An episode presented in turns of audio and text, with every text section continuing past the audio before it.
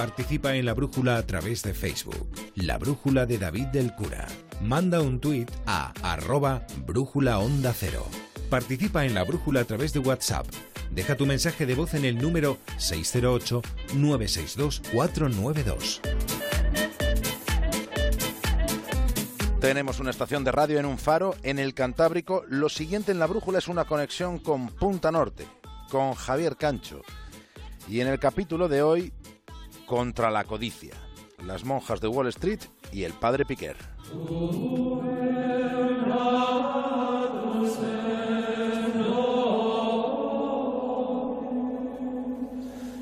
Francisco Piquer nació en el siglo XVII y murió en el XVIII. Se hizo sacerdote en Teruel y se especializó en canto. Era contralto, era la voz más buscada en aquella época en la que se buscaban este tipo de voces. Obtuvo plaza como capellán cantor en el monasterio de las Descalzas Reales de Madrid y fue allí donde tuvo la idea de crear, de, fundar el Monte de Piedad. Esto fue a comienzos de un mes de diciembre de hace exactamente 315 años. Fue después de un noviembre que resultó seguramente mucho más frío que el que nosotros hemos tenido tres centurias después. Su idea, la idea que tuvo consistía en ofrecer a los desesperados una alternativa a la usura. Pensó que debía existir otro medio, otra forma de facilitar préstamos a quienes lo necesitaban, en la mayoría de los casos para algo tan indispensable como subsistir.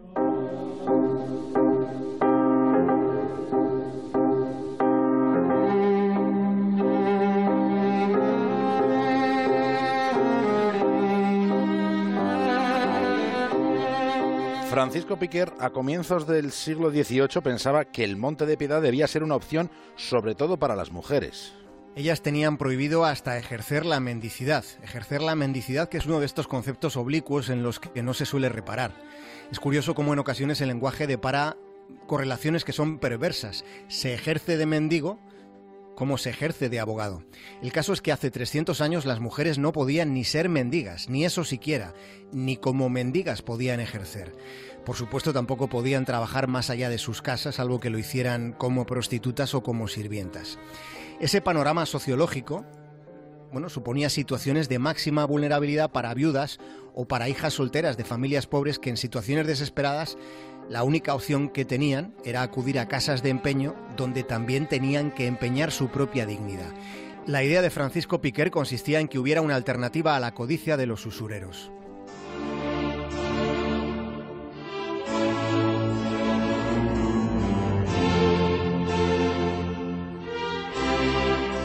Durante los primeros años, el Monte de Piedad usaba los limosneros. Eran unas cajas de madera para las donaciones particulares. Las misas para las ánimas del purgatorio eran otro medio de financiación, pero para el crecimiento de la institución fue fundamental que en el monasterio de las Descalzas hubiera en aquella época una proporción considerable de monjas que estaban emparentadas con la nobleza e incluso con la realeza. Fue así como Piquer logró cuantiosos legados con los que las posibilidades del monte aumentaron considerablemente. Y esto le supuso problemas porque la jurisdicción eclesiástica le llevó a pleito por haber abierto una capilla que recaudaba dinero que se destinaba al Monte de Piedad. La jerarquía eclesiástica consideró que se estaba perjudicando así a otras iglesias. Sucedía que el padre Piquer, además de utilizar los contactos que hacía en el monasterio, además empleaba la música como una forma de suscitar interés sobre su gran empeño, ese Monte de Piedad. Con la música y con su carisma llenaba las celebraciones religiosas de la Capilla de las Ánimas.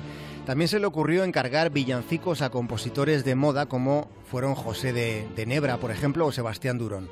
Los villancicos en aquellos tiempos eran distintos a los que tenemos ahora y además se interpretaban durante todo el año, no solo en Navidad. Ay, que me abrazo de amor.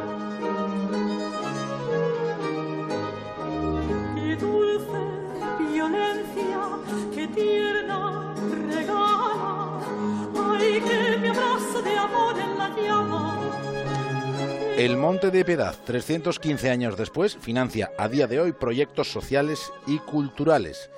En la idea que Francisco Piquer tuvo para enfrentarse a la usura, encontramos algunas similitudes con el planteamiento que se han propuesto las llamadas monjas de Wall Street.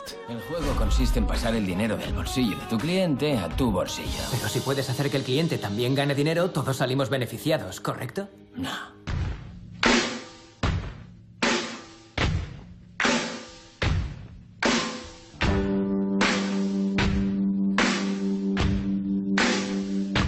Las monjas de Wall Street no son lobos en la jauría bursátil, pero mm, tampoco son corderitas. Las monjas de Wall Street invierten en grandes empresas de Estados Unidos. Pertenecen a una orden franciscana, son las hermanas de San Francisco de Pensilvania en Filadelfia.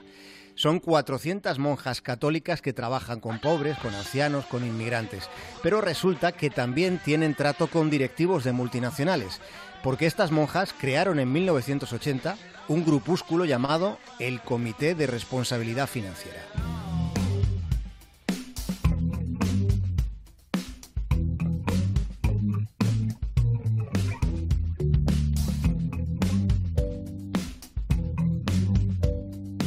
Siendo monjas, se hicieron inversoras, pero inversoras morales. Para que su punto de vista fuera tenido en cuenta, las monjas de Wall Street se fijaron en que existía, en que existe una ley que permite a pequeños inversores con al menos 2.000 dólares en acciones de una compañía, les permite la legislación participar en la reunión anual de accionistas donde sus enfoques pueden ser sometidos a resolución. Cuenta la BBC que ha hablado con ellas que tal y como podíamos imaginar, estas hermanas están muy lejos, lejísimos de la imagen que podamos tener de los inversores en la meca del negocio especulativo. Me llamo Jordan Belfort. El año en que cumplí los 26 gané 49 millones de dólares. Y eso me cabreó porque solo por tres no llegué al millón a la semana. No somos unos cualquiera. Nadie tiene ni idea de si la bolsa va a subir, va a bajar, va a ir de lado o en círculos. Filfa, ¿sabes lo que es? Una engañiza, algo falso. Algo falso, una farsa, una filfa, un artificio. Pura fantasía. No son como ellos, pero se mueven con soltura y confianza entre todos ellos. Ellas han invertido sus fondos de jubilación en acciones de poderosas compañías y lo han hecho con un propósito. Pretenden ser la voz de la conciencia en un entorno hostil. La voz de la conciencia ante decisiones relevantes llamando la atención sobre asuntos que consideran cruciales como pueda ser la transparencia o el medio ambiente. Las monjas de Wall Street están determinadas a cuestionar a las grandes corporaciones desde dentro. Su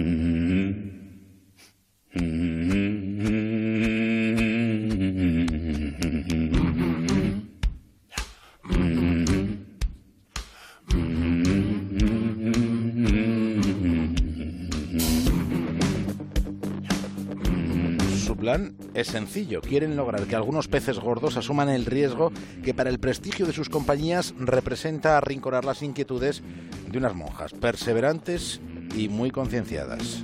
Ellas dicen que los directivos tardaron un poco al principio, pero terminaron dándose cuenta de que lo que estaba en juego era algo más que prestigio. Ellas tenían algo muy importante en la selva financiera que no suele encontrarse en ese ámbito. Ellas tenían, ten- tienen y tendrán principios. Y sus principios sobre el cuidado de la madre naturaleza han sido escuchados en las reuniones de accionistas de petroleras como Shell Oil o Texaco. Han señalado con el dedo al banco Wells Fargo después de un escándalo parecido al que hubo aquí con las preferentes. Han afeado al gigante tecnológico General Electric los vínculos que, que mantuvo con la industria del armamento, hasta el punto de que un ejecutivo jefe de esa corporación voló en helicóptero hasta el convento de las monjas, aterrizando en Aston, en Pensilvania, para reunirse con ellas.